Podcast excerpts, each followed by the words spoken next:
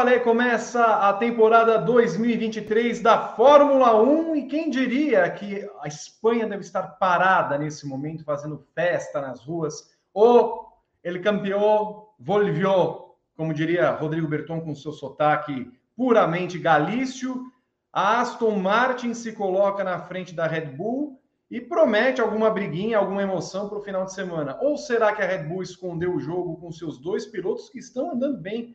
Pérez até terminou o treino livre um à frente e dois miseráveis milésimos atrás de Verstappen nesse treino livre 2, que teve boas presenças também da Ferrari ali na quarta colocação, da Haas em quinto com Nico Hulkenberg e um grid separado por menos de dois segundos, mas a Mercedes está um pouquinho atrás e outros detalhes serão falados nesse programa. O briefing que começa agora ao vivo para uma gleba de redes sociais comigo, Vitor Martins, e as dançarinas de salsa, Juliana Tesser e, e, Luana Marino, que vão poder falar das notas que Milton Cunha deu para elas nesse sonho louco.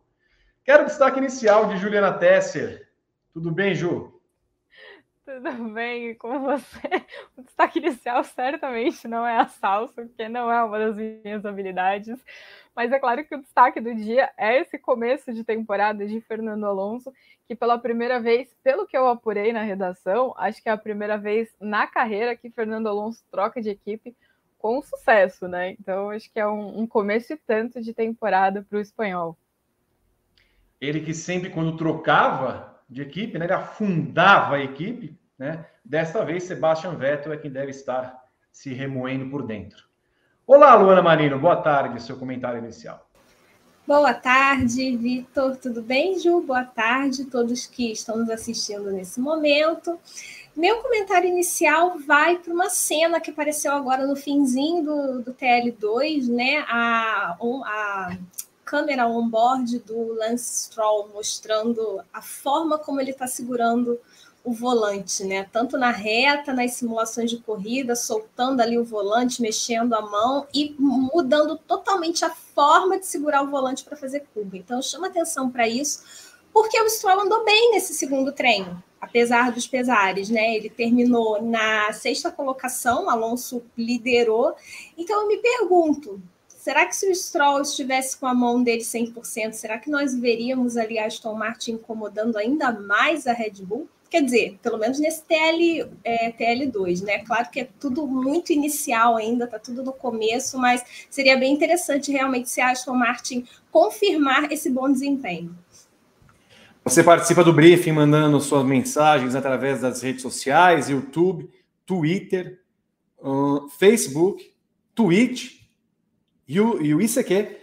Todas elas estão transmitindo esse programa, então deixe o seu recado, se inscreva no nosso canal ative as notificações, é sempre muito importante. E dê o seu like, porque a cada like vai engajando mais, as pessoas vão comentando mais e nós, produtores de conteúdo, ficamos felizes por cada vez mais atingirmos mais pessoas. Eu só quero a primeira. É, faça como o Pierre Gasly e deixe o seu like. Gosto como você é engajado, Vitor, nos memes de rede social. Pierre Gasly, que é o grande curtidor de fotos da Fórmula 1. Todas as fotos que é, você mas... abre tem lá, curtido por Pierre Gasly. Mas é, são fotos não muito, não são muito ortodoxas as fotos. Né? Não, qualquer foto, Vitor. Ele é, curte, ele gosta. Porque eu lembro que ele aparecia, sei lá, a praia em, em, em São Sebastião. Um beijo para o pessoal de São Sebastião. Ele curtia. Meninas é. estão andando numa calçada, curtia. Então agora é qualquer uma. Qualquer coisa. Você pode colocar uma foto qualquer sobre. Aí está a Laika. Se você não conhece a Laika, dê o seu Laika para que ela pare de ter essa, essa figura empalhada que ela tem. Eu peço, por gentileza, que você engaje esse vídeo, pobre Laika. Ela foi até a Lua. E agora está entre não, nós não foi, aqui. Não pra... foi, não foi, não foi. Não, não foi? foi? Não foi. Ela não foi ela até foi a Lua? só até o espaço, Vi. Puxa vida. Foi. Uma pena. E tá aí o pimentão curtido. Se o pimentão está curtido, esse vídeo ah, também não. está. Como ah, não? Como ah, não? Vi, vi depois do, do Sheryl Crow que eu usei na terça, na segunda-feira no Paddock GP, A Bia me mandou muitas sugestões. Então, ao longo ah, é? do fim de semana, amanhã, fiquem ligados, amanhã e domingo. No domingo eu vou usar muitas referências que a Bia me mandou. Algumas eu não posso usar porque envolve marca, a marca não patrocina a gente, não, mas são duas que são muito boas.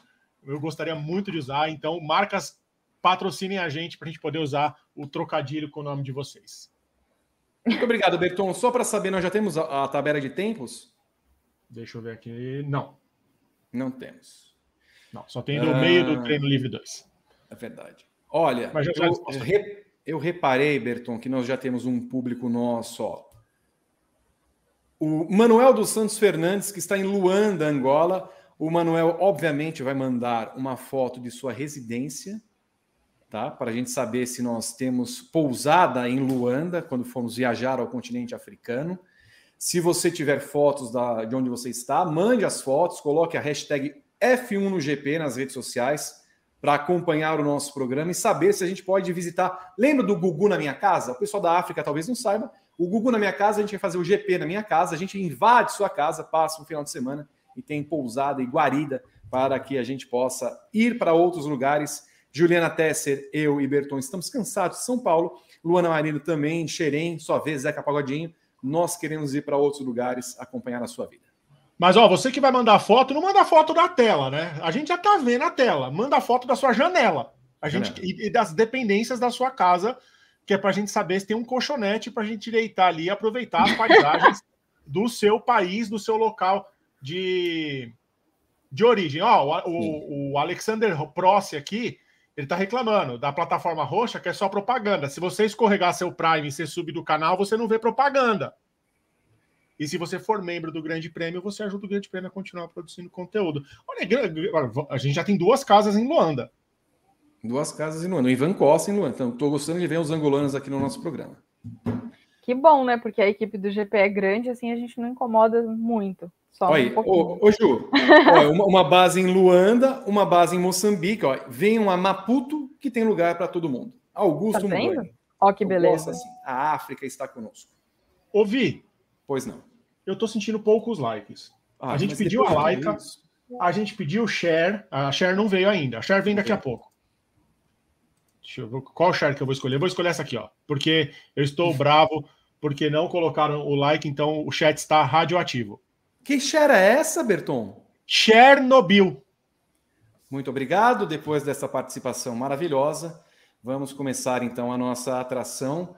Porque quando termina o treino livre e a gente vê lá todo mundo feliz na Aston Martin, Juliana Tesser, o, um, o homem demorou 41 anos, Juliana Tesser, para que desse o primeiro passo rumo à ascensão. Fernando Alonso está sendo elogiado por Mike Crack, Aston Martin está feliz, está todo mundo contente, o pulso do outro moleque incrível, Talvez ele não esteja tão feliz, mas. É, ele não está tão feliz, só está meio maneta dirigindo, mas é engraçado, não teve uma atadura, não teve uma bandana, não tem uma proteção, fez operação, ser com uma beleza, Juliana Tesser. O rapaz deve ter feito uma operação que, olha, Tá bonito. Fez até é, Botox. Mas peraí, gente, isso aí eu vou falar para vocês. Vocês se surpreendem, vocês não estão acostumados com o mundo de cirurgias frequentes da MotoGP. Não, mas... Isso aí já é muito comum. Calma. Sair do hospital, passar por funilaria e pintura e sair de lá como se nada tivesse acontecido, já é super normal. Para quem mas... não lembra, Mark Marques, quando quebrou o braço, cinco minutos depois estava fazendo flexão. Deu muito errado. Deu. Mas estava fazendo. Ô, Ju, mas não foi com o nosso carniceiro? não, peraí, peraí. Foi ontem, ele. Eu tava, ontem eu estava falando sobre isso no, no, no W, né? O Dr. Xavier Mir, ele tem um histórico super é, conhecido, ele é um médico super conceituado na Espanha, ele é chefe da divisão de cirurgia de não vou lembrar exatamente o nome, né? Braço, é, é, é da, de membro superior ali, de um hospital super respeitado na Espanha. Ele já operou vários pilotos da MotoGP, já operou o Mark Marques outras vezes também. Ele é um médico muito conceituado. Dessa vez, a situação não correu bem. Mas O que eu acho que pegou ali foi exatamente essa condição de ter voltado muito rapidamente. Porque, como eu falei, quando ele ainda estava no hospital, ele já estava fazendo flexão. Porque o que aconteceu foi que ele quebrou o braço numa corrida, e na corrida, e na, no fim de semana seguinte, já tinha outra corrida, e foi a corrida que ele tentou voltar. Ele só para pontuar, Ju, foi a primeira fratura, aquela do GP de em A primeira fratura, fronteira. que ele quebrou em Jerez, e na semana seguinte tinha uma outra corrida em Jerez, né? Ele quebrou no GP da Espanha, e aí teria o GP da Andaluzia, na mesma pista de, de Jerez, e ele foi tentar correr essa corrida.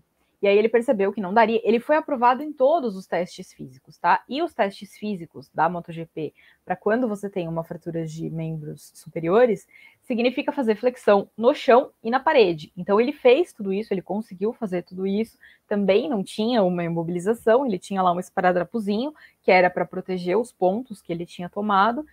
É, ele conseguiu fazer tudo isso. E aí, quando ele foi para a pista, a gente sabe disso hoje por causa do, do documentário recente ele ficou meio zuretinho assim, achou que não, não valia o esforço e decidiu voltar para casa. Só que tinha uma semana de intervalo e uma outra corrida. E aí ele continuou fazendo é, treinamento para poder voltar. E o que, que aconteceu? Ele tinha colocado uma placa de titânio no braço e entortou essa placa. E aí foi preciso fazer uma terceira cirurgia, uma segunda cirurgia, né? Que também foi feita pelo Dr. Mir. Só que aí não calcificava o osso. E aí foi necessário fazer uma terceira cirurgia. Essa terceira cirurgia já não foi feita pelo Dr. Mir, ele trocou de médico. Então, o que aconteceu com o Marques foi em decorrência desta tentativa desesperada de voltar mais cedo. Então, é isso que eu estava falando ontem no, no, no, W. Até que ponto vale você tentar apressar uma, uma recuperação? Porque se você perguntar para ele hoje, eu tenho certeza que ele diria que não vale a pena.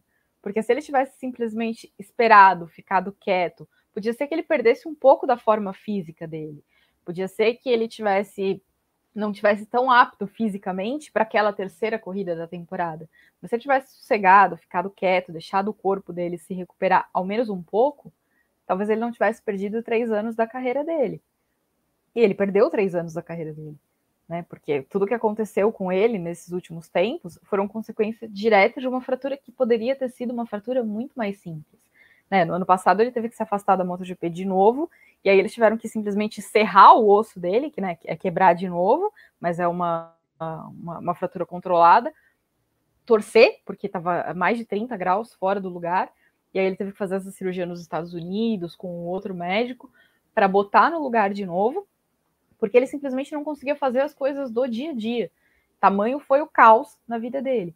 Então, acho que tem que ter essa prudência. Até que ponto vale a pena você tentar acelerar uma recuperação? A gente está vendo pelas imagens que ele tem algum grau de dificuldade.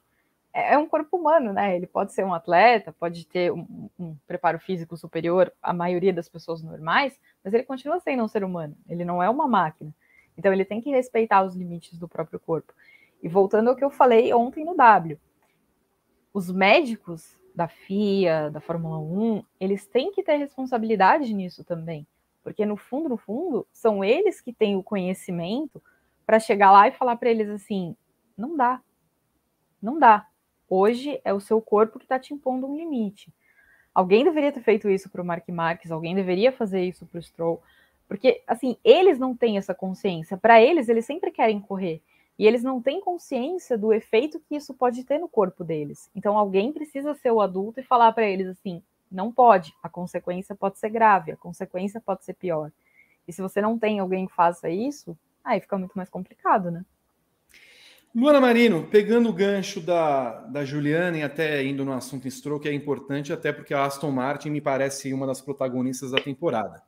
Uh, Primeiro que, que os médicos me parecem seguir uma cartilha muito rígida, mas porém fica aquela cartilha de sempre, do tipo, eu imagino que o teste que é realizado é Stroll, faça 15 flexões. Aí, se ele conseguir fazer 15 flexões, check. Stroll, vê se você consegue fazer isso aqui. Check. Levanta um peso de 30 quilos, check. Mas aí se ele levanta, não sabe se ele consegue levantar 31. Check. Então, assim, aí se passa por esses protocolos muito é, protocolares, por, pela redundância do termo, você está aprovado. Mas é como, como a Ju falou. Eu vi até alguém comentando no chat alguma coisa do tipo: eu tive uma, uma, um problema de cirurgia, até depois de cinco anos sofro as consequências. Mark Marques vai sofrer as consequências. Então, é, é óbvio que a ciência tem que ser valorizada, e em tempos em que ela não é valorizada por muitos, mas me parece que deveriam ter protocolos mais rígidos com acidentes dessa natureza, considerando que a fala do Stroll ontem deixa claro que eles queriam esconder ao máximo o que havia acontecido. Concordo. Pode ter, termina, pode terminar, que você não, deu a pausa, favor, achei pode... que você ia. Não, mas pode, né? É nessa linha mesmo.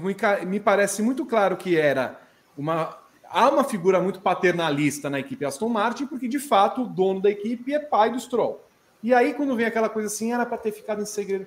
Meu amigo, como assim uma fratura era para ter ficado em segredo? Aí vem o Alonso e fala: corri em 2002, em 2022 com ossos quebrados. Poxa, gente, espera um pouquinho.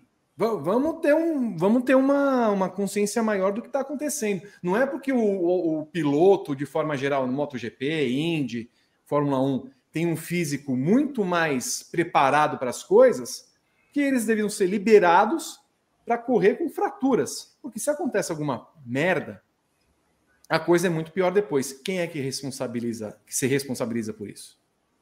Não, concordo. Inclusive, é, essa fala do Alonso, para quem não se lembra, o Alonso no ano passado, lá no Q3 do GP da Austrália, ele bateu, ele bateu reto. E aí depois ele até falou que ele tinha segurado o volante até o fim, e aí por isso ele machucou o punho e tal, apareceu com bandagem. Só que até então, ele também não falou nada sobre qual tinha sido essa lesão. Machucou o punho. Colocou uma proteção, foi para a corrida e ele foi assim até Mônaco, e essa semana ele revelou que, por conta daquele acidente, ele também sofreu uma fratura em alguns ossinhos aqui, assim, da mão dele, que ele explicou e tal.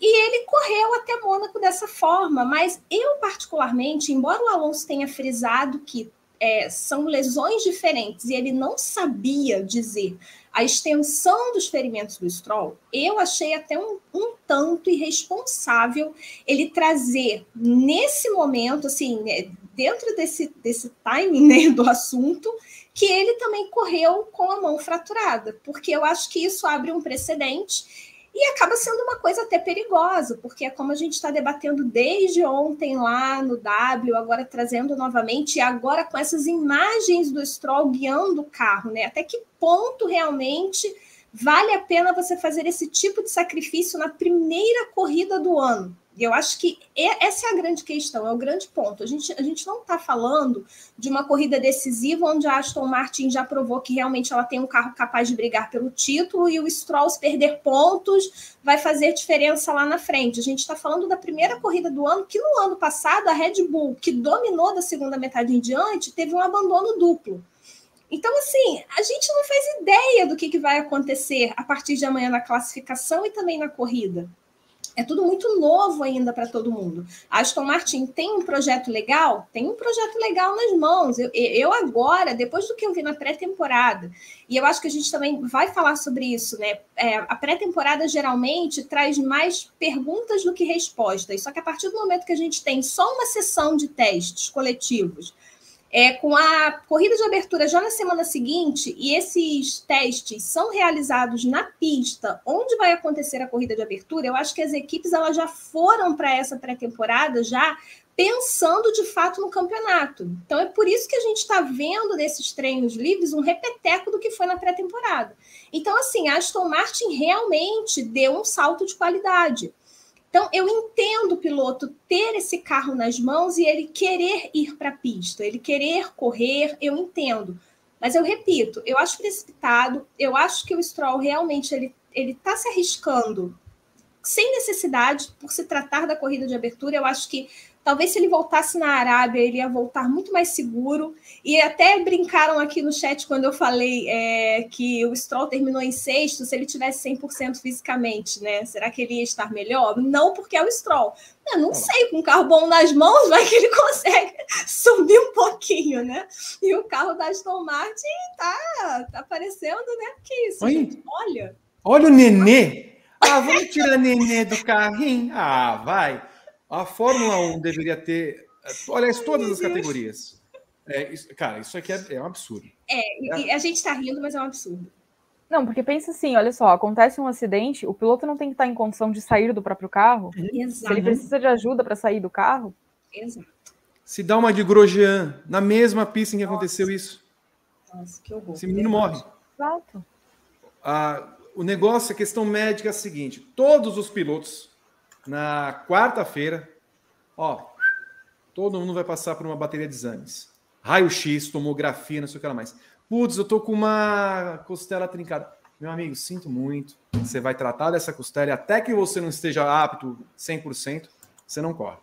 É assim que deveria ser. Porque realmente, chegar uma cena dessa, eu não tinha visto essa cena aqui, que o cara precisa ser retirado do carro com ajuda, sendo que na mesma pista, dois anos e meio atrás, com o Grosjean batendo, não fosse a rapidez do Grosjean para sair do carro, ele teria morrido é, carbonizado, basicamente.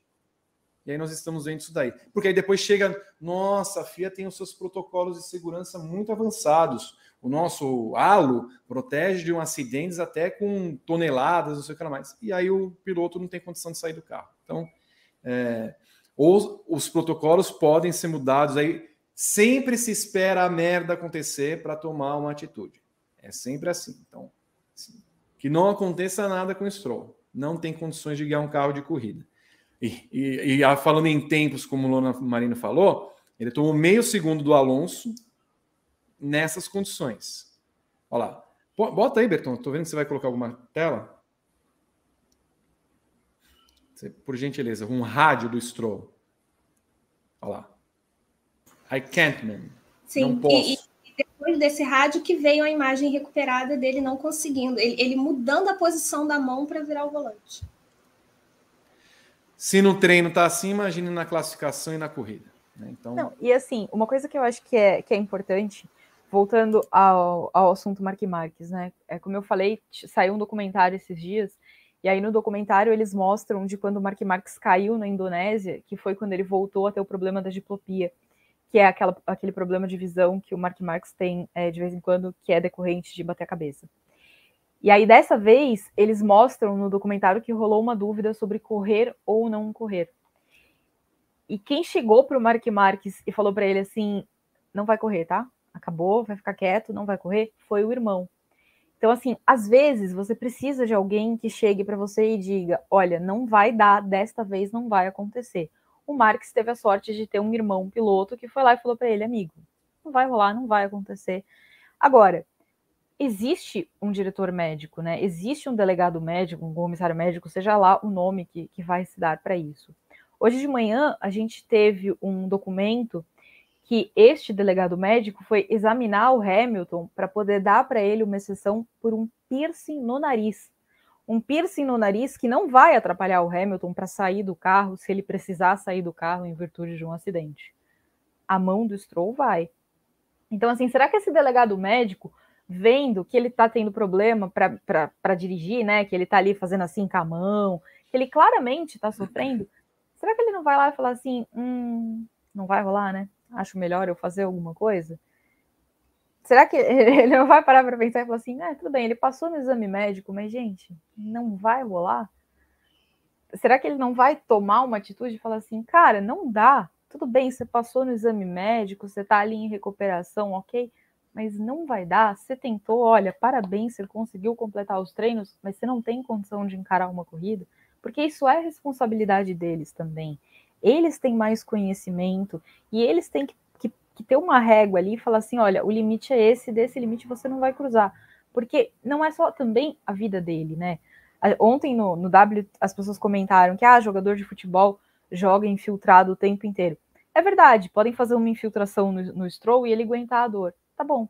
Só que ele pode causar um acidente que envolva outra pessoa que não tem nada com isso. E aí a outra pessoa se machuca. Então a gente tem que pensar que também é um esporte de risco, onde ele pode envolver outra pessoa que não tem nada a ver com os problemas dele. Então também isso é uma responsabilidade do, dos delegados médicos, né? Também essa é uma preocupação que eles têm que ter. Então alguém precisa ter essa, essa linha de qual é a linha que a gente pode cruzar. E eles uhum. vão ter? Justo. E até por isso seria prudente analisar a questão física do piloto e a questão esportiva. Absolutamente zero pachequismo, seria com qualquer um. O ideal na questão esportiva seria que Drogovic fizesse o treino livre 3 amanhã, porque eventualmente, se o Stroll não aguentasse, Drogovic poderia participar da classificação e da corrida. É, fisicamente, o próprio piloto admitiu com o rádio e a gente está vendo. A... Então, ou a FIA chega, bate lá na porta, você vai fazer um novo teste para ver se você aguenta esse carro. A gente vai aumentar o peso, aumentar a, a, a, a dificuldade nesse teste para ver se você aguenta. Não parece o caso. Porque se for pela Aston Martin, se for pelo piloto, vai ser ele. Mas ele, pelo jeito, não tem as condições, Berton. Ô, ô Bia, a posição da mão dele aqui no volante não lembra a do, do que os pilotos da Indy fazem no circuito de rua? Sim. Que eles jogam a mão para cima do volante, porque o carro da Indy tem a direção mais pesada, mais dura. O, o Stroll está fazendo o mesmo movimento e a mesma força para fazer as curvas num carro que tem direção assistida, direção eletrônica, do que os pilotos da Indy fazem com, com uma direção muito mais dura. Berton, vou lembrar de um caso da Indy em 96. Já teve depois, mas eu lembro muito bem, porque em 96 foi a quebra que teve a, a Indy com kart e RL. E aí modificaram-se os carros e tudo mais. E quem ganhou a, a Indy 500 de 96 foi o nosso glorioso Bud, Bud Lazier. E toda vez que tinha bandeira amarela, se vocês pegarem a reprise da corrida, ele levantava a mão e ficava assim o tempo inteiro. Ele teve um acidente que ele machucou a coluna e a mão dele formigava o tempo inteiro na corrida. Então, quando tinha bandeira amarela, ele estava tentando fazer isso para ter circulação na mão. Primeiro, liberaram o cara para correr. Ele, ok, ele ganhou as 500 milhas de Indianápolis, mas assim, era tão visível que ele não conseguia e ele dirigia com uma mão na reta. Ele não estava conseguindo fazer isso. Já aconteceu depois, como eu falei em alguns casos da Indy, mas a Indy, por exemplo, em oval, é uma coisa até mais teoricamente simples, porque você fica parte do tempo na reta, você até pode controlar com a mão, mas aí você tem que fazer a curva para a esquerda. A mesma coisa nós estamos vendo nesse caso aqui. Ele não tem condições. É claro, estava óbvio, os casos estão, o caso está evidente que eles quiserem esconder da FIA, e aí nós temos uma oportunidade de a FIA chegar e falar assim: você está proibido de correr porque você não tem condições de guiar um carro de Fórmula 1. Não acho que a FIA é, esteja preocupada com isso, afinal, há piercings, há joias, são muito mais é, causadores de problemas para a FIA, é, que agora, né, e o seu presidente que agora abriu mão da Fórmula 1, né, não é mais Mohamed Bin Sulayem, mas Nicolas Tombazes quem cuida da Fórmula 1, mas agora nós temos a primeira oportunidade que esta nova FIA, já que não é a Fórmula 1 que tem que fazer isso, de proibir a entrada de um piloto porque ele não tem condições físicas é, de seguir em frente. Algo mais, meninas, sobre o caso ou podemos seguir em frente? Podemos seguir. Muito bem. Uh, já que estamos na Aston Martin, devemos falar de Fernando Alonso, Luana Marino, porque o homem com um 30907 colocou 169, 171 milésimo. 171 é um número muito bom. Uh, colocou esse tempo aí em cima das duas Red Bull. É, nós, nós não, né? Nós, nós não somos torcedores, né? Nós, o público deve se empolgar com esse tempo? Será que a Aston Martin vem para brigar com, na condição de Red Bull verde da temporada? Olha, eu acho que esse tempo do Alonso não é muito longe da realidade, não. Eu não acredito que a Aston Martin tenha colocado uma gota de gasolina no carro dele para ele poder fazer essa volta. Eu acho que essa tabela de tempos reflete muito mais é, algum problema que a Red Bull teve do que a Aston Martin ter é, tentado alguma coisa diferente assim só para poder colocar o Alonso na liderança. É, a gente não falou, a gente vai falar da Red Bull mais para frente, mas só, só para citar, o Verstappen, por exemplo, agora durante o TL2 ele reclamou que o carro estava pulando um pouquinho além da conta. Como assim? O carro da Red Bull está pulando, né? Mas a gente não sabe o que pode ter sido, talvez é irregularidade do próprio asfalto e tudo mais, mas assim, é, houve mais problemas lá na Red Bull do que de costume. A Aston Martin também teve é, alguns probleminhas ao longo do dia, só que mais com o Stroll, no carro do Stroll. O Stroll teve problemas ali com a ignição do carro e tudo mais, ele perdeu boa parte do primeiro treino. Já no segundo treino, ele conseguiu cumprir o cronograma e o Alonso não teve problemas. O Alonso, quando ele aparecia é, fora do carro, geralmente ele estava assim com uma expressão sorridente. E o Alonso não é muito um cara de esconder quando ele está chateado com alguma coisa, né? Ele, ele costuma assim deixar transparecer bem na, na face dele.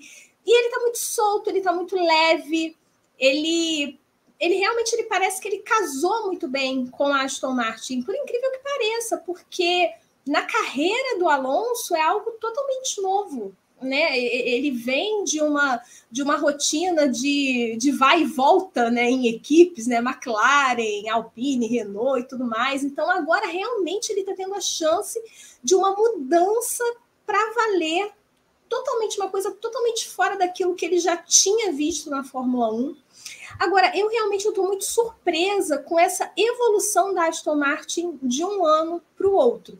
Mas não é por acaso também, porque a Aston Martin, na segunda metade da temporada passada, ela já começou a dar um salto, tanto que ela encostou, se não me engano, ela, ela acabou empatada com a Alfa Romeo na classificação. Então, isso já mostra que a equipe realmente ali, naquele finzinho, ela já estava preparando esse projeto para 2023. Eu acho que o Alonso é essa peça que faltava mesmo para encaixar. É um cara que tem muita experiência, tem muita bagagem, e a gente já falou várias vezes aqui que ele tem muito ainda a oferecer, e isso também é uma coisa que surpreende a cada etapa, cada corrida, cada treino, como o Alonso ainda tem o que oferecer em termos de desempenho, de performance de pista. E eu acho que isso está refletido hoje nessa tabela de tempos. Amanhã eu acho que a Red Bull vai dificultar mais as coisas mas eu aposto sim no Alonso, pelo menos brigando pelo top 3, tanto na classificação quanto na corrida. Olha, Juliana Tesser, o homem está livre daquelas amarras da Alpine, saiu depois daquela confusão toda. Não parecia que tenha, tinha sido um movimento simplesmente para continuar na Fórmula 1, mas também não era um movimento para continuar na Alpine porque parecia que ele não tinha mais gostado do projeto. Havia questões internas com Esteban Ocon que eclodiram, sobretudo no final do ano passado. Quando anunciou a ida para Aston Martin, todo mundo se perguntou: bom, primeiro, ele não se dá muito bem com Lance Stroll, né? Já tinha falado mal do rapaz, que não tinha feito coisas boas em pista. Como é que ele ia casar dentro de uma equipe cujo pai, pai de piloto, obviamente privilegiaria o Stroll? E no final das contas, tudo mudou em poucos meses. A Aston Martin acerta a mão do carro usando uma forma, uma fórmula que era da Racing Point de copiar as equipes. Ela tinha copiado a Mercedes, era a Mercedes rosa, agora é a Red Bull verde. Mas no final das contas, contas copiou tão bem que anda no ritmo da Red Bull. Acho que é um, foi um acerto dele, né? Uma coisa que, como eu falei no começo, incomum da, da gente ter visto na carreira do Alonso, porque ele não deu muito certo com as trocas de equipe que ele fez, né? Ele trocou e, e as coisas não saíram tão bem quanto ele planejava. Mas acho que no momento da carreira do Alonso, que está muito mais perto do fim do que do começo, é bacana ver que ele conseguiu se reencontrar ali com um time competitivo.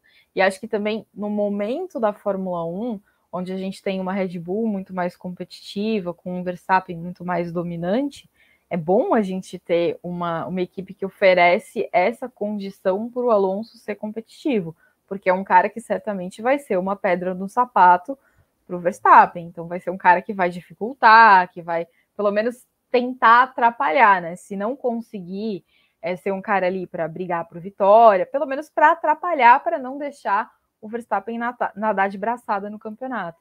Claro, foi só uma sexta-feira, a gente ainda tem que ver como é que vai ser amanhã, como é que vai ser a corrida, mas acho que pelo menos para um primeiro dia é motivo para a gente poder ficar pelo menos animadinho.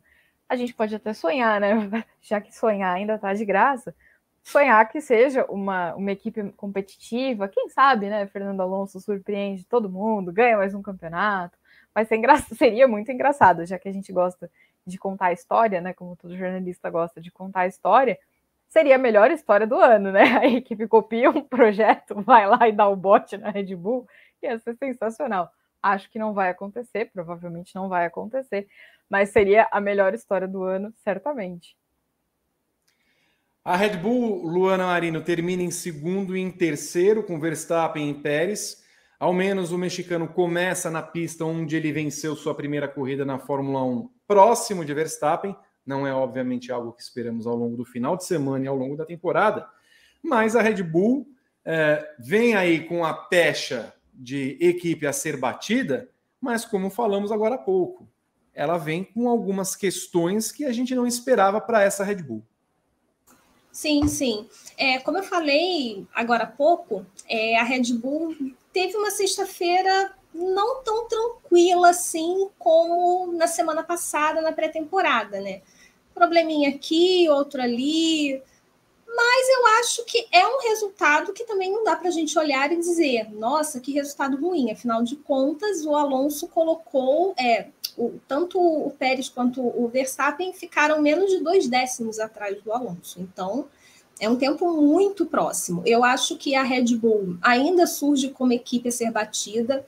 Eu acho que na hora da classificação ali no Q1, eu acredito que sim, eu acredito que principalmente o Verstappen, ele, ele tem muito mais para entregar na hora realmente de uma disputa numa pole position. Só que eu também aposto numa disputa por pole position. Se o cara realmente tiver um carro bom nas mãos, como a gente está vendo, eu acho que o Alonso pode surgir ali como um elemento para incomodar o Verstappen muito mais do que o Leclerc com a Ferrari. A gente vai falar mais sobre a Ferrari, né? Mas é muito comum a gente sempre apostar no Leclerc numa classificação, por exemplo, porque ele é um cara que classifica muito bem. Mas nessa sexta-feira, a Ferrari também ela teve alguns probleminhas, né? Ela teve probleminhas no TL1, no TL2 e tudo mais. Então, eu acho que no final das contas, é, a Red Bull ela tá bem. A Red Bull ela continua muito bem, obrigada. E isso que me assusta, porque quando eu olho para essa tabela de tempos e, e, eu não vejo a Red Bull assim primeiro e sabendo que houve algumas questões, ainda que mínimas ali, essa reclamação do Verstappen, do carro saltando e tudo mais, eu vejo que ainda tem coisa para melhorar nesse carro. E se tem coisa para melhorar para melhorar nesse carro e a gente é, ainda vai para a corrida de abertura, então, sem dúvida, não tem como tirar a Red Bull do jogo, não tem como dizer que a Red Bull não começa esse ano como favorita. Juliana Tesser, estamos vendo aí os gráficos é, também do que está acontecendo em pista, com o Alonso 1,39,07 e as Red Bull na casa de 1,31,0. Como é que você vê o início dessa equipe? É, se considerar os adversários que são os mais respeitáveis a Red Bull, ela começa à frente. Acho que foi um, um, começo muito positivo, né? A gente tinha essa expectativa de ver como é que ia ser depois dos testes da pré-temporada. Acho até que foi melhor do que todo mundo esperava, porque estava todo mundo achando que ia ser tipo, Red Bull nadando de braçada e ver onde eles terminariam. Então, fechar o primeiro dia na frente foi uma, uma surpresa bem positiva. Acho que o primeiro dia trouxe algumas outras surpresas também, né? A gente viu algumas coisas, mas acho que a própria McLaren, que tinha falado que não ia passar nem por Q1, então de repente a posição do Norris também é um pouco surpreendente. A Ferrari teve um dia um pouquinho mais, mais discreto, então as coisas foram um, um pouco mais surpreendentes do que eu esperava para esse primeiro dia. Depois, na sequência, nós temos a Ferrari, Luana Marino de Charles Leclerc. Quem não foi muito bem foi Carlos Sainz. Mas a Ferrari está ali no balaio. Ela não se sabe se vai, se não vai mesmo. Há, há sempre uma desconfiança. Ah, não, temos um carro rápido, mas estamos atrás da Red Bull. Nossa, mas o carro está pior em curva, mas fica aquela dúvida. Que te parece a Ferrari? É, Ferrari, eu acho que ao longo dessas primeiras corridas ela ainda vai ter coisas para mexer e para melhorar.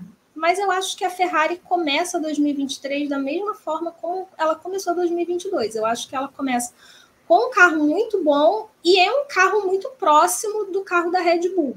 Apesar desse treino especificamente, é, o Leclerc ter ficado um pouquinho mais distante, o Sainz, então, mais ainda. É, na primeira parte do dia, no primeiro treino, a Ferrari teve que mexer ali na asa traseira é, do carro, os pilotos estavam estavam reclamando, parece que a asa estava só com uma sustentação, estava balançando para caramba, eles foram, modificaram ali, o carro ficou mais estável, então isso ajuda muito mais é, com relação ao fluxo de ar e tal.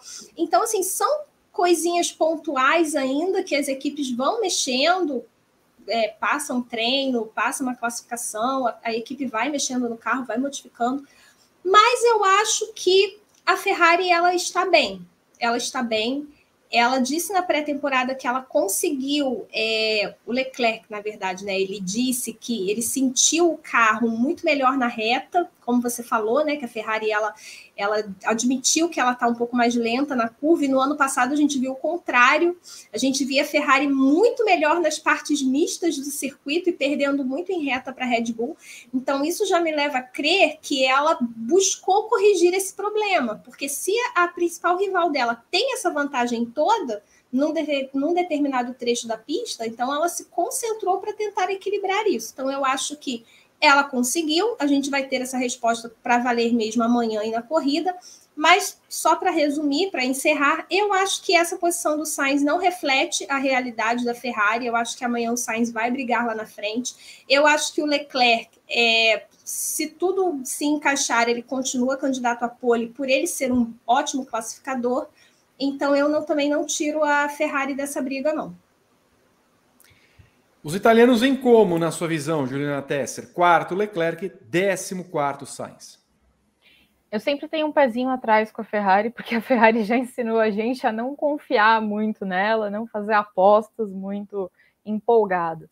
Mas eu acho que a Ferrari tinha um bom carro no ano passado, não precisava de uma grande revolução, ela precisava refinar um pouquinho esse carro para mim, o grande problema da Ferrari era mais organizacional, né? Era não fazer lambança nas horas mais importantes, que era uma coisa que ela fazia com frequência. Então, isso eu acho que a gente precisa ver como vai ser com o passar da temporada. Se ela não vai cometer aqueles mesmos erros que eles faziam no ano passado. Então, eu ainda quero ver como vai ser a atuação com a nova chefia, se eles vão conseguir acertar ali nas estratégias, se eles não vão ficar perguntando para o piloto, né? Olha, você quer um cafezinho? Você quer o que você quer para o almoço durante a corrida, né? Como aconteceu outras vezes ao longo do ano. Mas no carro em si, eu acho que como eles não tinham grandes coisas para mexer, grandes necessidades de mudança, eu acho que a expectativa minha, pelo menos, é que seja um bom carro que dê para competir. Na sequência, temos. Uh, bom, eles andam bem em, no Bahrein. Eu lembro que no ano passado teve um frenesi quando o Kevin Magnussen voltou né, da sua, do seu ano sabático da Fórmula 1. Schumacher andou em segundo tal, e foram bem na primeira prova no Bahrein. Agora tem a volta de um piloto que não andava na condição de titular havia três anos. Nico Huckenberg termina na quinta colocação e Kevin Magnussen contra a Haas em décimo sexto mas se formos pegar pelos números de voltas, Magnussen foi o que menos andou, foi o único que andou abaixo de 20 voltas nesse treino. Então, não é uma coisa a ser considerada. A Haas pode pintar bem aí. Olha o que, que temos aí. Deixa eu ver. Peraí, vamos ver se tem alguma conversa muito, muito bonita. O que, que foi isso aí, Berton? O que, que foi aqui? É, o StreamYard tá maluco, Vitor. Tá maluco, né, Berton? Ele tá você compartilhando tem... coisas que não é para compartilhar. E se você está vendo um negócio que não é para ser compartilhado aí, Berton? Não, mas é, exatamente. Então. Exatamente. Exato. Você, o incidente Oi. vai ser analisado pelos comissários. Não, mas o, o, pior, eu tô com a janela aberta só da classificação. Não era para ter mudado. Não era para ter mudado, né, Berton? Não era, né? O que, que foi isso, Berton? Quando... É boa Berton, pergunta, Vitor. Berton, nós vamos, nós vamos ter uma conversa. Ainda tá? bem que não abriu a conversa que eu tô tendo com o Conrad. Quem que é Conrad? As pessoas Conrad, saber. tá, vou, né, vou abrir, vou, já que o senhor Conrad, agora é o Trevor que tá me atendendo, já mudou, já não é mais o Conrad. Dá dois StreamYard. Tá. Tá, tá complicado. O... Isso tá pior que a Williams. Coitado, eu achei, a Williams... eu achei que a Williams fosse dar um saltinho, mas bom, enfim. Ô, Luana Marino, o que esperamos dessa rasa aí? É para brigar só no começo, nas duas, três primeiras provas do ano? Vi, olha, eu vou te falar, quando eu vi o Huckenberg em quinto, eu pensei, eu acho que o Huckenberg botou uma gota de gasolina nesse carro e foi para o braço. que der, deu! Mas, assim, realmente, no ano passado, a Haas andou muito bem no Bahrein, né? Então, pode ser que nessa primeira corrida a gente tenha um repeteco, mas eu acho que, assim, a Haas e também a Alpine, eu acho que são duas equipes que, para mim, ainda são muito incógnitas É, são duas equipes que, ora, estão ali no top 10, ora, estão um pouco mais para baixo. É, enfim, eu, eu acho que a Haas não vai. Não vai. É, pelo menos com, com, os dois carros, não. Acho que ela não, não passa, por exemplo, para o Q3 amanhã. Talvez, quem sabe, a gente consegue ver um carrinho aí da Haas do Q3. Eu acho que é possível, porque isso aconteceu muito no ano passado, então não seria nenhuma surpresa. A gente via muito a Haas refém das pistas, né? refém das características do circuito, porque por conta dos problemas financeiros da equipe, ela não conseguia muito trazer atualizações para o carro, então ela acabava ficando muito refém de um determinado circuito que casasse com o carro que ela tinha nas mãos. Então era, é um, era um acerto ali ou aqui na configuração e vamos embora. Como a equipe já começou já esse ano botando lá a casinha pequenininha, né? A casinha dos, então é aquilo, você já percebe que esse ano também vai ser né, a pindaíba que a gente viu em 2022. Então eu, não, eu confesso que da Raiz eu não espero muita coisa. Pode ser que a gente realmente a gente veja nesse, nesse início de ano, que está todo mundo partindo do zero, uma Raiz surpreendendo pelo menos um dos dois pilotos, mas aí depois que tá, todo mundo começa a, a evoluir os seus projetos, a Raiz vai ficando para trás. Ô, Juliana Tessia, você que é de São Paulo, nós conhecemos muito bem. A Haas é aqueles estúdios panorâmicos de 19 metros quadrados que são erguidos e custam 500 mil reais, agora enxutos, mas ela quer valer bastante, né? É, é, difícil a gente falar que a Haas nasceu bem. Houve anos em que ela até, por ser Ferrari B à época, nasceu bem. O carro não, não parece ser um carro problemático esse ano, parece até um carro... Ser... Tem, tem, tem algumas algumas peças aerodinâmicas, tem algumas coisas interessantes que vão meio que afastá-la do meio, é, do, do, fim do pelotão. Sabe aqueles artistas que eles têm uma música de sucesso, a gente lembra deles a vida inteirinha é por causa de uma música? É, a gente nunca mais vai esquecer, porque ele existe, porque ó, todo lugar que a gente vai toca aquela música, está sempre presente mas não é que seja assim um grande artista, alguém consagrado, alguém que valeria um prêmio. É tipo a Rasa, assim.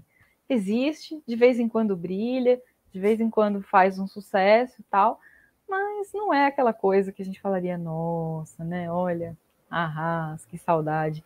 É mais ou menos isso. Tem umas ideias interessantes. Eu até achei o chiqueirinho curioso. Eu não entendi como é que eles conseguiram tanta economia. Porque pelo que eu entendi da explicação deles, eles só reduziram o espaço, né? As pessoas continuam existindo, ninguém foi demitido. Eles só reduziram o número de pessoas que estão ali no pit lane. Então eu não entendi como é que eles economizaram tanto. Mas, né? É curioso. Olha, já que você citou, queria perguntar para o nosso público: que música de uma cantora, de uma banda, de um artista que só fez um único sucesso você você prefere? Coloque aqui nos comentários desse vídeo. Eu lembro aqui de virguloides, que nesta bumba não andam mais, acharam um bagulho no banco de trás. Tá? Enquanto isso, eu chamo o Berton, que eu vi a mensagem aqui, um print do Conrad, e foi: Meu amor? Você chama o Conrad de meu amor? Olha, Vitor, é. Não. Não. não. Ok. Eu já estou chamando de coisas piores. Ah, não, agora é o Trevor. Olha, Trevor. Sofro. Luca. E Luca? My name tô nem aí, Luca. tô nem aí. Eu prefiro My name is Luca. Ah. Ô, ô, ô Vitor, eu vou, eu vou dar ban no Anderson. Na moral. Roxette. Ah, eu vou dar ban no Anderson. Roxette. Bloque. Cinco minutos. Ah, ah Roxette, um cacete. Não, ah, eu, eu, eu, Roxette, só tem uma, não, não, uma, uma, música só. Nossa, amor de Deus. Ficar 5, 300 Jorge segundos. Versino, Jorge Versilo emplacou umas trilhas de novela, gente. Calma aí. Fez mais não, carrasco. Você não, você não vai falar aqui de Jorge Versilo. P.O. Box é verdade. Só fez papo de jacaré, é verdade. Não, e, e, Jorge Versilo, eu lembro de Juliana Teixeira, mais uma vez. Juliana Teixeira é a melhor pessoa. Eu adoro. Aí começa. Faz um tempão. Como me irrita. Como me irrita quando ele começa. Ô, Vitor, vou mais um aqui que vai tomar um silenciar de cinco minutos. Pois não? Mas Sinead O'Connor é verdade. Nothing não, Compares to You, eu não lembro. Mas é, Nothing Compares to You, é a, ela não precisa de outro. Tá. E Prince, até hoje está remoendo no túmulo porque ele não se conforma de ter passado a música para Sinead O'Connor, que fez um sucesso, tanto que teve um, um documentário em que ele proibiu uh, que Sinead O'Connor exibisse a sua a música do, feita pelo príncipe de tanta raiva. Mas o príncipe era meio maluco, né? Ele mudou o nome dele para ficar difícil para o povo pronunciar o símbolo lá. Eu, eu amo o príncipe, maravilhoso o príncipe. Mexe a cadeira do Vini. Bom, bom. O surto com a eu cera. Não, eu não conheço essa. Hadaway, What is Love? What is Love? Baby, don't hurt me. Essa foi a minha playlist. É bom. Twister é bom, mas eles, eles só tiveram um sucesso por outros motivos, né, gente? É, o Sander, né? O Sander deve estar ainda não muito livre, né, coitado. Eu, eu, conheci o Sander, depois eu conto isso pra vocês. Ih, com mil likes, Juliana Tesser vai contar a sua história com o Sander. Então, eu não tenho uma história like. com o Sander, eu disse que eu conheci o Sander, não, não tenho ah, uma história com ele. Tudo bem. Com mil likes, Juliana Tesser vai contar do breve romance que ela teve com o Sander. Com o Sander. Quando visitava na cadeia. Não, não, não, não, não. Teve nada disso, não. Juliana vai contar sobre os 40 graus de febre que ela teve com, com o Sander. Um cassinão, um cassinão. Essa Cadê? também tá na minha playlist. Cassinão, um beijo. Cassinão. A Corona também, né, Vitor? Corona. This is the rhythm of the night. Corona. Dona Olga brasileira. Muito bem. Escuta, superchat, vamos. Você pode acumular para ler no fim, Berton? Posso acumular para ler no fim. Porque agora nós vamos de Mercedes, tá?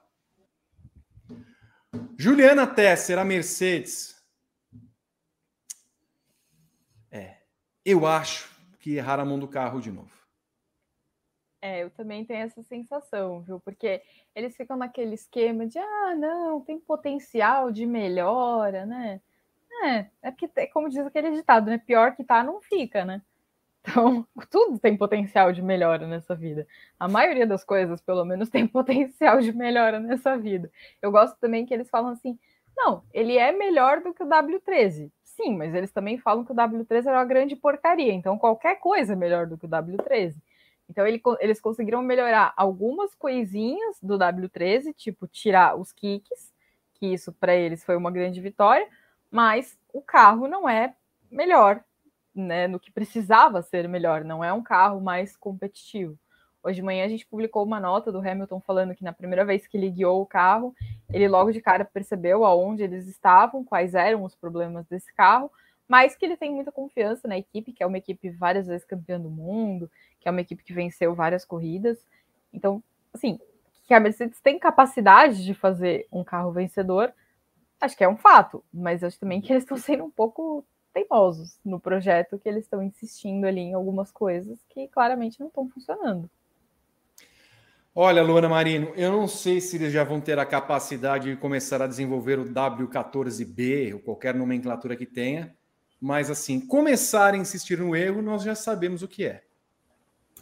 É, então, a gente até falou sobre isso no W ontem, né? Que é, o, o George Russell já, já colocou assim, para ninguém ficar perturbando, ele já falou que pelo menos assim, nessas primeiras seis corridas, olha, seis corridas, a gente está falando de um calendário com 23 etapas, seis corridas é o quarto do calendário, né? o quarto do campeonato. Então, assim, que lá na Emília-Romanha que a gente vai ver a Mercedes com o carro realmente preparado para brigar é, por alguma coisa, né? Seja vitórias, campeonato, enfim, seis corridas. Isso é muita coisa. Então, eu, eu acho que por essa declaração do, do Russell, a gente já percebe que a coisa lá desandou. Nem começou já desandou, né? Mas desandou desde o ano passado. E a questão é essa, eu acho que quando a gente olha hoje, por exemplo, para uma Red Bull e a gente vê que a Red Bull ela só se deu o trabalho mesmo de melhorar o projeto do ano passado, a Aston Martin, eu não sei se vocês se lembram, mas lá em Barcelona, quando teve toda aquela polêmica da Red Bull Verde, foi quando a Aston Martin veio aquele pacotão de atualizações, e aí deu até, deu, deu até investigação da FIA por conta disso, para ver se realmente tinha acontecido é, a cópia do projeto e tudo mais, é, e de, de uma maneira que fosse legal. E não, a Aston Martin provou que era tudo legal.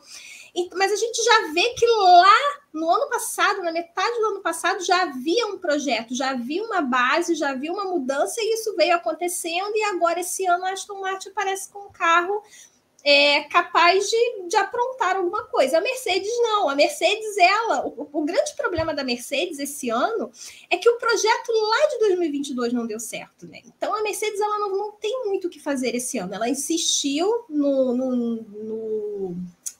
ai meu Deus, side pod, no side pod nulo então, ainda que o Toto Wolff bata nessa tecla dizendo que os problemas da Mercedes não têm nada a ver com o conceito do sidepod, é a grande mudança desse carro.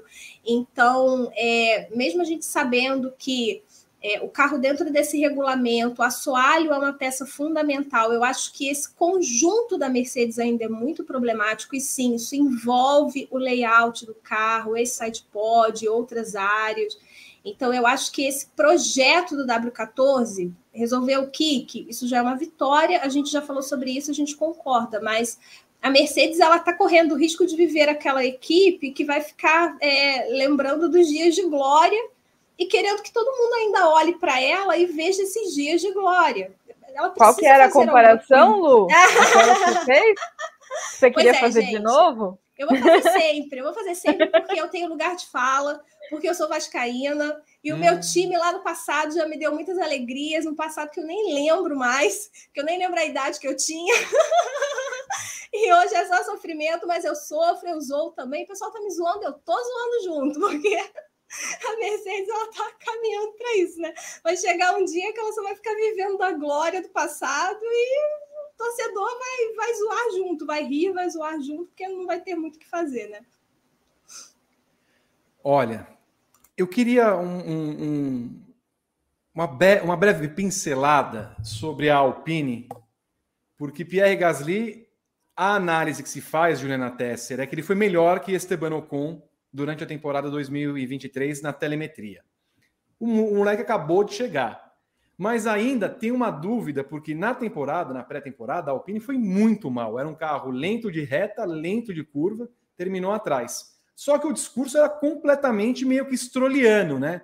Meu, não, eu caí de bicicleta, imagina. Não, o carro é ruim, não. Vamos brigar pelo terceiro posto. Tá ali em sétimo. O Ocon tá onde? Tá em décimo primeiro. É, esperamos o quê de uma equipe 100% francesa? Olha, eu acho que a, a opinião é aquela, né? Que ela fica ali discretinha, de vez em quando aparece um pouco não é uma equipe muito efusiva, né? Ela, ela faz o básico ali. Eu acho que não vai ser uma equipe muito protagonista, não, mas não vai comprometer um papel de coadjuvante. Eu acho que tem potencial para ser um, um, ano mais forte. Acho que vai ter umas faíscas entre os dois, né? Porque a gente sabe que já tem um, um histórico ali entre os dois. E eles vão querer ter um, um, um, confronto mais forte por quem fica na frente do outro. Acho que para o Gasly foi importante fechar esse primeiro dia na frente para mandar um recado interno para o companheiro que não é lá um grande amigo. Mas eu acho que não vai ser um ano muito impressionante da Alpine, não. Acho que vai ser aquela coisinha meio assim, morna. Acho que é uma boa palavra. Você também vê a Alpine morna, não, não tão quente? É, acho é meio sem graça, né? É sem graça, é porque. Xoxa. Xoxa, capenga, ah, manca. Bota a Renata Vasconcelos na tela. Então, não, tem, não temos mais Rê? Não temos mais a Rê? Não, sim. Temos, Vitor. Mas por causa do Conrad não está acontecendo. Ao Conrad. Esse, a culpa é essa, do DR Conrad. Com, essa DR com o Conrad não, não, não tá caindo muito bem pro programa. Não tá Mercedes fácil. Ao Va... Não tá fácil. Onde é que o Mercedes é o Vasco da Fórmula 1? É um absurdo. é sensacional. Muito bem. Que maravilha. Fale então, que... fale da Alpine, Luana. Não, eu, eu, concordo com a Ju, vou, vou acrescentar pouco. Eu acho que a, a, Alpine, como eu falei no início, a Alpine, para mim, nesse iníciozinho de temporada, bem nesse comecinho mesmo, ela ainda é uma incógnita eu, eu não sei se é porque eu esperava um pouco mais depois do que eu vi no ano passado, só que assim, a gente está vendo, por exemplo, a Aston Martin se metendo aí na frente, né? Então, se alguém sobe, consequentemente, outra pessoa desce, né? Você tem que ter, você reorganiza isso. Espera um pouquinho, você esse... me permite uma parte? Você claro, me lembrou, claro. já que estávamos falando de música, das meninas com bom xibom, xibom, bom, bom. que também só tiveram essa então, música. De cima sobe e de baixo desce. Quem desceu foi a Alpine. E as, né? e, e, as Vingadoras que vão no tra, tra, tra, tra, tra. Eu não lembro quem canta isso, mas também foi só esse hit. As que comandam vão no tra. Também. Mas, mas é isso. Eu acho que a Alpine, de início, ela, ela sim pode Pode ser que ela realmente continue como quarta força do grid, mas eu acho que no fundo ela esperava realmente um pouco mais, né? Só que o problema é que agora quem pode brigar por esse posto de terceira força é a Aston Martin que se meteu. Então a gente pode acabar, é, a gente pode ver no final das contas a Alpine caindo para um quinto posto, né? ou sexto, se a McLaren realmente conseguir melhorar alguma coisa aí, Alfa Romeo mas a Alpine realmente ela começa, para mim, um pontinho abaixo do, de como ela terminou no ano passado.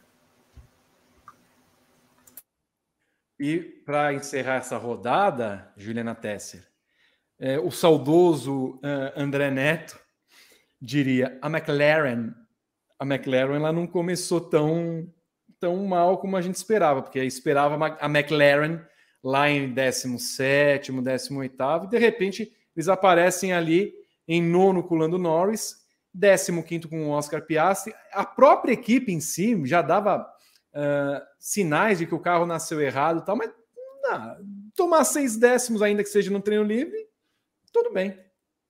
Segundo dia da, da pré-temporada, eles meteram lá que não ia passar nem do que um, né? Que ia ser é. um dia assim, um, uma temporada sofrível. Então eu tava esperando que eles iam tomar uma paulada feia, né? terminar ali em nono não foi tão ruim.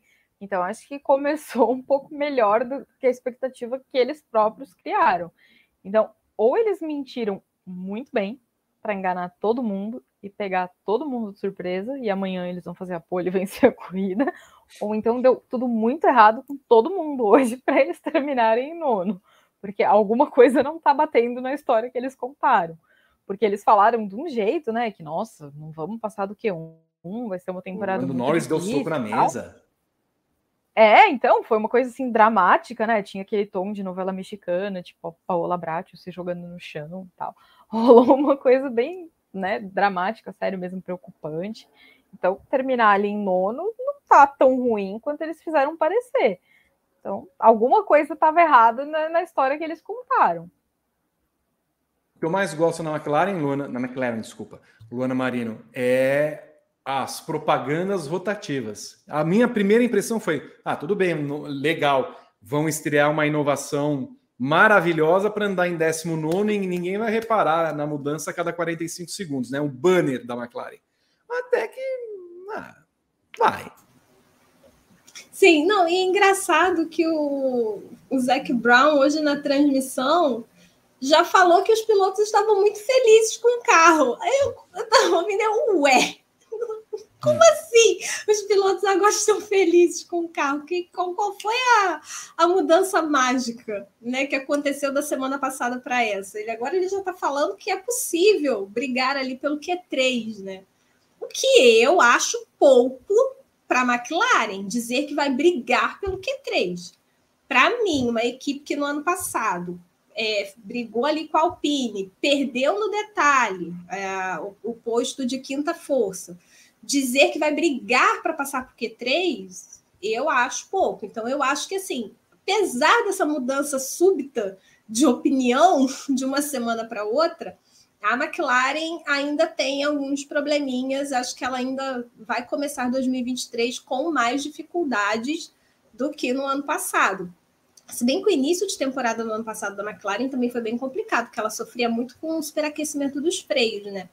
No, no início do ano passado. Demorou para resolver isso e tal. mas eu acho que assim, esse ano talvez ela esperasse mais, mais do que a gente está vendo aí, pelo menos nesse TL1. Juliana Tesser, a Williams, eu vou olhar lá para baixo, coitada. Ela me enganou. Ela me enganou. Ela me enganou porque eu achei que ela tinha melhorado e tudo mais. Aí vem o Alex Albon, o nosso Sussinha, e diz: somos a décima equipe mais rápida. É, pelo jeito é. Não, não vai sair daqui. Mas aí fica a dúvida: o erro foi seu ou o erro foi deles? É, o erro foi é um erro coletivo, né? Não vamos culpar um ou outro, mas é um erro coletivo. Acho que a Williams, tadinha, ela tá num buraco já não é de hoje, né? Então acho que não tem muito potencial de avançar, não, né? Acho que a crise ali é meio feia para de um ano para o outro eles conseguirem sair de, de, um buraco. Eu ia até comentar que talvez precisasse de uma mudança de regulamento, mas a gente já viu que isso com eles também não funciona. Então acho que talvez só um milagre por ali mesmo. Tudo bem. Olha, o, eu, não eu não acompanho a transmissão da, da TV que faz a transmissão para o Brasil. Espero que não tenha sido chamado de sargento em nenhum momento. Mas o menino não estreou mal, Luana. Tá ali no, no ritmo não, não, não deve ser uma, uma latifada nesse ano. Eu acho que só dele completar os treinos, né? Acho que já vai ser um ponto positivo, né? Se ele não causar nenhuma bandeira vermelha ali, eu acho que isso já é lucro já. Não, não dá muito para gente. É, é, é, o que eu, eu costumo falar. Eu acho que esse ano de estreia, o piloto tem esse, tem esse benefíciozinho aí da, da dúvida, né?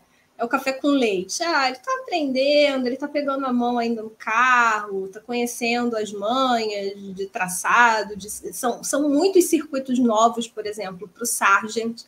Então a gente, a, a, gente ainda vai ver ainda o Sargent provavelmente dando umas escapadinhas aqui, ali e tudo mais. Bahrein para ele não é um circuito novo, então eu acho que foi dentro do esperado, porque o Bahrein é um circuito do calendário da Fórmula 2. Então eu acho que ele cumpriu o papel. Foi o que a gente está falando, não dá para esperar muito da Williams. O álbum vira e fala que a Williams é a décima equipe do grid, a décima mais rápida. Poxa, então eles vão fechar o grid toda, todo fim de semana de corrida, eles vão estar tá lá fechando o grid. Então, desde que não batam, desde que completem a corrida, já vai ser lucro. A gente realmente torce muito e espera que a Williams consiga algum tipo de evolução, mas repito, da maneira como acabou no ano passado, e a gente não tendo mudanças no regulamento, não dá para esperar muita coisa também. Da sequência, nós temos uma equipe que sempre promete no começo da temporada. Estavam falando que seria a quinta força e a Alfa Romeo, que termina ali, se colocarmos em média, numa posição de quinta força. Guan Yu Zhou em décimo, Juliana Tesser e Valtteri Bottas, o Mr. Mullet, na 12 posição. Eu estava esperando um pouquinho mais, especialmente do, do Bottas, que tinha falado mais animado da equipe, que tinha falado de um desempenho melhor, que tinha melhorado em todos os aspectos. Ele, ele, tinha, a gente chegou a fazer algumas notícias dele falando bastante animado de uma melhor evolução da equipe, é, mencionando que tinha é, evoluído em todos os aspectos do carro. Então, eu estava esperando um pouquinho mais dessa, dessa Alfa Romeo. Acho que foi um primeiro dia um pouquinho, pelo menos para mim, um pouquinho decepcionante. Mas vamos ver se consegue evoluir um pouco mais nos próximos dias e ao longo da temporada também. Luana? Então, é, concordo com a Ju, mas eu só, eu só queria acrescentar, pegando esse gancho do que a Ju falou, é, sim, a gente pode é, realmente ver evolução da Alfa Romeo. Só que a partir do momento que as outras também mostram evolução, fica difícil dela conseguir subir, fica difícil dela conseguir avançar. Então, talvez a questão seja essa. Ela pode realmente ter melhorado, Bottas tem essa sensação de ter um carro melhor nas mãos, um carro que, que ele espera que brigue por posições melhores, tanto na classificação quanto na corrida, mas os adversários também não deixaram de evoluir, não deixaram de trazer mudanças que funcionaram na pista, nos seus carros. Então, por isso que eu acho que no final das contas, pelo menos nesse treino livre, a gente olha e vê a Alfa Romeo como quinta força. mas eu acho que o Bottas é um cara que tem, tem experiência, tem bagagem para surpreender, surpreender é, marcando pontos. Eu, eu não vejo a Alfa Romeo além disso, brigar por pontos é, durante o campeonato. Muito bem, eu chamo o Rodrigo Berton para os comentários do público que acompanha este maravilhoso e salseiro briefing. Ô, Vitor, eu queria entender o, o salsicha da, da chamada do programa que você fez para mim. Depois a gente conversa sobre isso. Eu vou fazer um teste, tá? Sim. Anêmica, frágil, resistente. Não vai. Não vai. Não vai. Não vai. Aqui travou. Simplesmente não, não vai. vai. E você travou, É, Berton. não vai. Você está Não vai. travado. Eu É, tá acho, na trava tudo. verdade, Berton. Não, eu acho que na verdade o problema é você.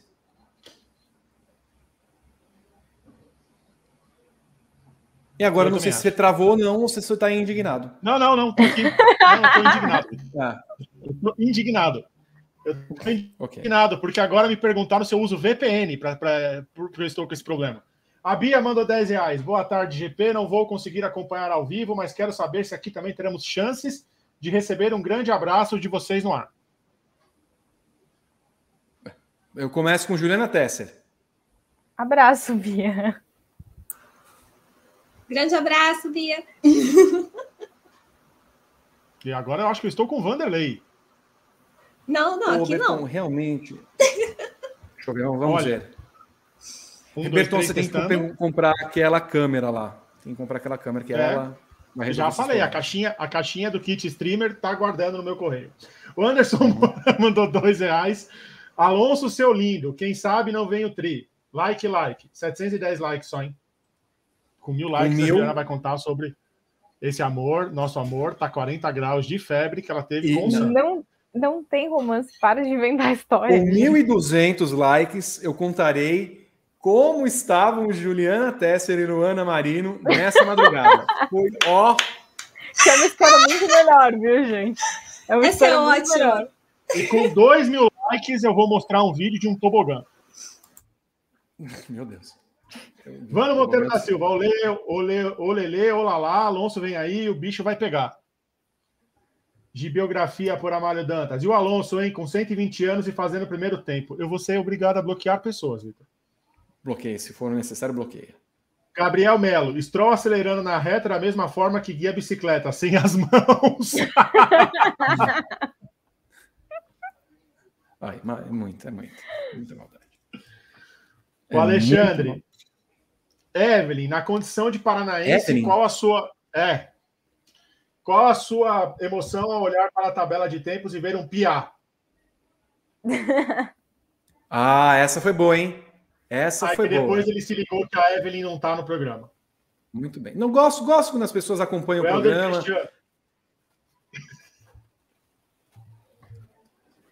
Falei semana passada e hoje foi mais uma vez o ritmo de corrida da Aston é excelente. A dona Fia está de parabéns e liberaram o piloto que não consegue fazer um contra esterço. Se bater, vai ser uma beleza. Não, não bate. O Maurício Ritt. Um dos piores locais para se lesionar são os ossos do carpo. Vitor, aí eu te pergunto. Me, taca- me tocar piano, me, Me tocar tocar guitarra e me tocar violão. Violino. Eu guardei essa desde o começo do programa.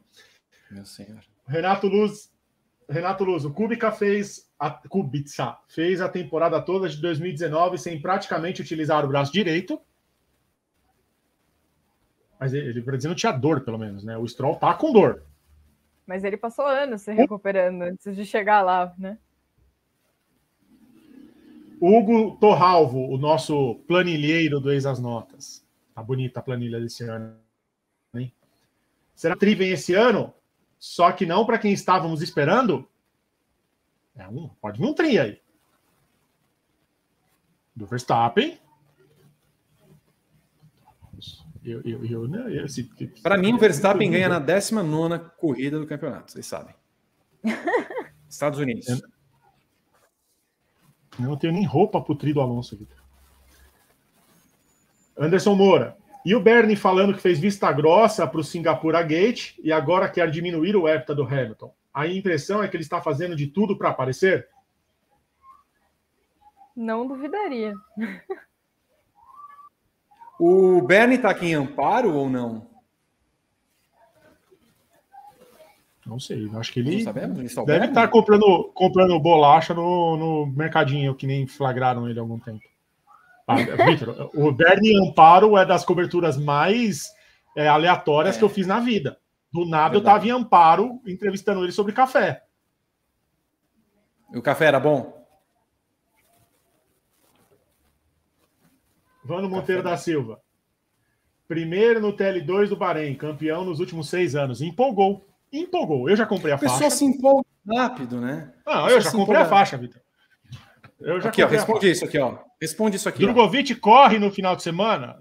Não sei. Se ele quiser fazer um, um longão de 15 quilômetros lá no circuito, três voltas na pista, acho que ele corre. Mas no carro, não sei. De, de, deveria. Rafael Batista. Se dá uma M. Eu vou ler aqui o que. Uma M do quê? É de merda mesmo. Se der uma merda assim, 50% parecida com a do Grosjean, ele vai sair do carro como? Ou se o motor começa a pegar fogo, igual do Sainz na Áustria 22, como ele sai? É verdade. Rafael Batista, Vitor Martins. Agora Rafael Batista achou. Vitor Martins, seu lindo. Lembremos que Alonso estreou na Ferrari com pole vitória no Bahrein em 2010, portanto, nada de exaltações. Eu estava, se não me engano, estava na, no AMB, Vitor neste dia que o Alonso fez a pole e venceu. Teve Indy, no, no a primeira corrida no Brasil, no Indy. Be belo gancho que você Berton, dá, pelo Berton. engajamento que. Não, espere um pouquinho, Berton. Eu sei, Vitor. Não é isso, não é isso. Você está travando. Eu sei que você vai dizer. Você está com Vanderlei. É. Não, assim, não é que é. Eu falo, parece que você está na Austrália respondendo para mim. É, eu não aguento mais, Vitor. Eu tô pois que é. nem o, o, o, Valdomiro. Que Valdomiro? Peraí. Meu Deus, que Valdomiro? Ué? Fugiu. Foi, foi embora. O cara foi embora. O cara foi embora. O cara foi embora. Meu Deus. Ele não aguenta não mais. mais. E a gente só tá olha, na primeira é o, etapa. É o, é, ô, Luana, eu não aguento mais. Eu não, mas já é minha 28 transmissão no ano. Não é a primeira Meu Deus do céu. Eu já estou sofrendo desde a primeira. Valdomiro chorando, eu não estou aguentando mais. Você não lembra desse vídeo? É o Santiago? É. Esse mesmo. O né? pastor? É. Ele fez isso? Pô, depois te mando, é maravilhoso esse ah, vídeo, um dos melhores da internet. Rafael Batista, Berton, pelo engajamento que tal usar a imagem do Share Espírito Oh. não foi boa. Não. Ou a do Ernesto Cher Guevara. Essa foi boa. Vou, vou pensar e usar até o fim do ano. E o Thiago Cerqueira, feliz demais pela possibilidade de muita diversão com Alonso competitivo. Não, não, o Thiago, eu complemento a sua mensagem e não vou ler. Depois eu mando aqui pessoal. Mas temos um convidado novo aqui, Vitor. Pois não, qual?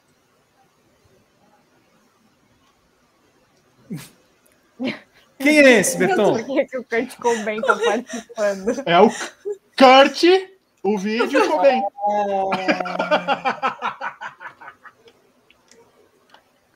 ah, então você está aí em casa, eu quero que você curte esse vídeo. Meu Deus do céu, esse foi longe.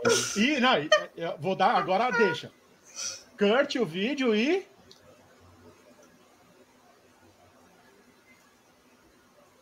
share com os amigos. Ah. Eu tô curto, curto, é, curte o vídeo Xuxa. Ah, share. É, não, chega, chega, chega. Obrigado, chega. Bia. Obrigado, Bia. A Bia que me mandou chega. essas duas. E ela me mandou mais duas que eu não posso usar, infelizmente. Não. Muito obrigado, Bia. Um beijo para ela. Luana Marino, que esperamos desse treino classificatório desta, desse sábado no Bahrein? Olha, olha, esperamos uma Red Bull forte. Esperamos um Alonso, sim, incomodando e querendo um lugarzinho nesse top 3. Juliana Tessa. Eu estou esperando a torcida espanhola pegando fogo, né? Porque pelo que a gente viu hoje nas redes sociais, a Espanha já está em chamas, acompanhando, grudadinha na televisão. Senhor amado, a Espanha. Tô preocupado com o Eric, viu? Vou falar, tô preocupado com o Eric. Ele não vai aparecer amanhã. Não, o menino, o menino, o menino ligou o modo empolgou. E vocês acompanhem o canal do Grande Prêmio Espanhol, aqui, link tá na descrição, que vai ter conteúdo bacana sobre Alonso, Pérez, Sainz. Fiquem ligados lá que, que o, o, os meninos empolgaram com o Alonso lá. Você acompanha tudo no Grande Prêmio e nesse final de semana nós temos uma novidade. Você vai ter a transmissão, a narração de classificação e corrida de todas as etapas da temporada 2023, numa parceria com a Voz do Esporte. Traremos a partir das 11h45 no horário de Brasília o treino classificatório do GP do Bahrein. Estaremos Enio Ricanello, eu e Gabriel Curti nessa transmissão e no domingo, entre os briefings, briefing começa às 10h30 da manhã, o primeiro. 11h40 começa a nossa transmissão. E depois que terminar a transmissão, o GP do Bahrein, a gente volta para o briefing. Então não perca nada no canal principal aqui do Grande Prêmio no YouTube. A transmissão com imagens, gráficos, telas, uma maravilha. Eu espero que você acompanhe a nossa transmissão. Só para saber, Berton, nós demos mil likes? Não. Depois dessa aqui do Thiago, não vamos. like a video. Ah, Está é, na hora de encerrar, né? Meu departamento, Vitor. É meu departamento, Vitor. É meus meninos. Peço desculpa a todos pelos imprevistos do programa. Um beijo para Conrad. Um beijo para quem cuide bem do nosso Berton. Ó, assim que terminar esse vídeo, peço encarecidamente que, além do like, você coloque aqui nos comentários, sobretudo no YouTube, o que você achou do primeiro dia da Fórmula 1 no Bahrein, porque aí o vídeo você nos ajuda a engajá-lo, ele chega para mais pessoas e é sempre importante para os criadores de conteúdo que você faça isso. Salseiras queridas, um beijo para vocês. Vocês se livraram de eu contar a história. Juliana Tesser, obrigado. Luana Marino, obrigado. Obrigado a todos vocês que fizeram o briefing conosco. Estamos de volta amanhã, nesse sábado, com as transmissões do Grande Prêmio. Um beijo. Tchau.